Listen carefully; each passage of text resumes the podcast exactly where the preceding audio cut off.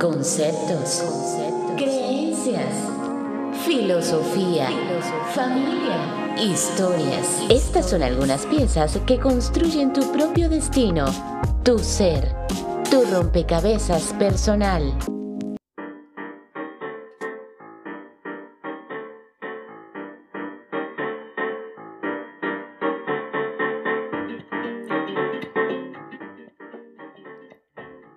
La fascinación de armar un rompecabezas invade a todos los creativos, niños, adultos, ancianos.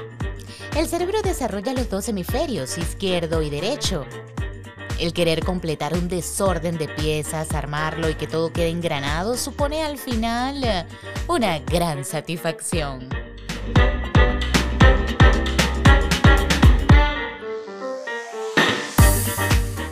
Anteriormente en esta plataforma, junto a Emily C. Rivas, eh, tuve un podcast llamado A Distancia. Las cosas han cambiado, el panorama ahora es diferente. Ahora presento este proyecto personal que se llama Rompecabezas Personal. Si es primera vez que me escuchas, mi nombre es Cristina Ibarra y en este nuevo proyecto quiero contarte un poco sobre mí y lo que estaré abordando en los siguientes episodios acá en Rompecabezas Personal.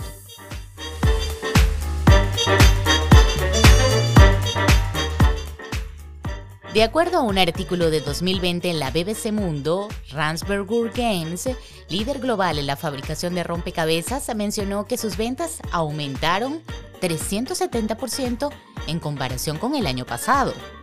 Esto se refiere a que a través de la pandemia y tanto tiempo de aislamiento, muchos decidieron armar rompecabezas. La idea de ordenar un rompecabezas supone para el cerebro la resolución de problemas o simplemente la visualización del orden.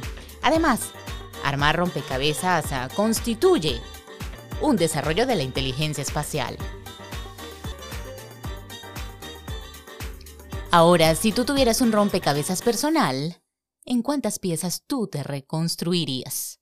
De repente mil, quinientas, cien o cincuenta. Es difícil elegir, ¿verdad? Pero nuestro cerebro, nuestro cuerpo y nuestro ser se componen de tantas piezas que engranan y conforman todo lo que somos nosotros, la persona. La mente es tan pero tan compleja y nuestro ser también que puede verse como un gran rompecabezas. Creo que 50 piezas no serían suficientes. Durante mis días de reposo, cuando obtuve mi segundo resultado de positivo al coronavirus, aún teniendo las dos vacunas, luego de mi recuperación, yo me puse a pensar en cuántas piezas yo me reconstruiría. Y a mi mente vino primero 100. Después pensé, vamos, Cristina, sé realista. 50 piezas, sí, yo creo que 50. Y todas estas piezas son palabras que construyen mi filosofía, mi persona, lo que soy seguramente te sentirás eh, identificado con algunas de ellas, porque muchas son universales. Son sencillas, pero depende de cómo las hayas vivido y cómo lo sientas lo que van a hacer la diferencia. Te presentaré en Rompecabezas Personal 50 piezas, es decir, 50 conceptos, filosofías, creencias, palabras que nos definen y conforman lo que somos. Personas.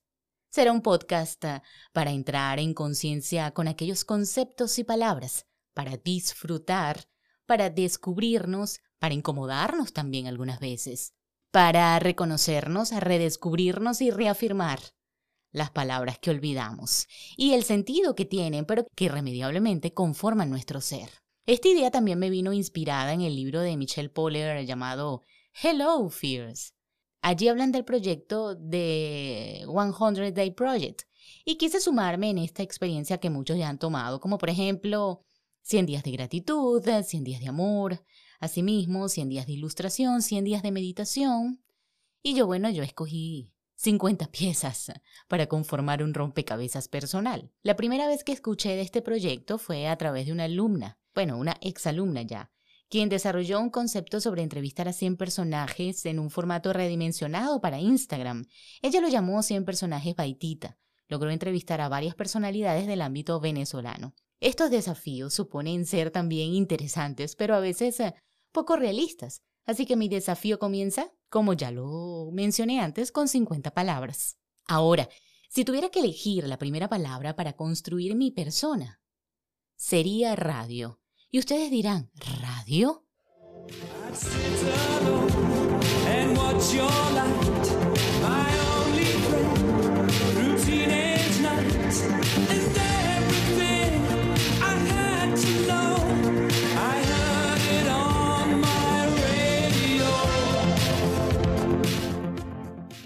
Una pieza desordenada, perdida entre todas las piezas, pero que en color rojo se enciende como el on o al aire cuando se comienza una grabación o se comenzaba en los inicios de la radio.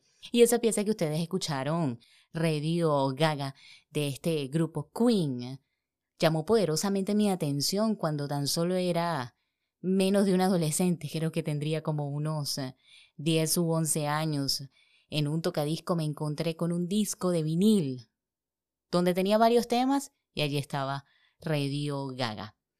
Me voy a permitir contarte un poco de esta historia, la historia de cómo comienza mi fascinación por la radio, escuchando las emisoras AM y luego las FM.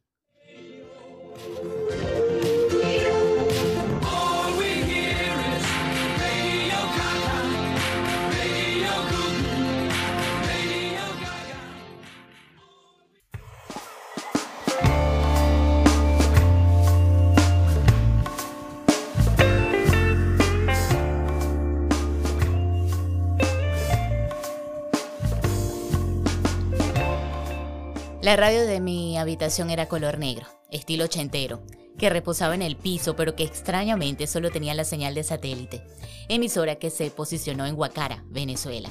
La FM fue el marco de mi adolescencia. Satélite la primera que escuché. Sintonizaba satélite en mi reproductor para escuchar las voces de importantes locutores de la emisora.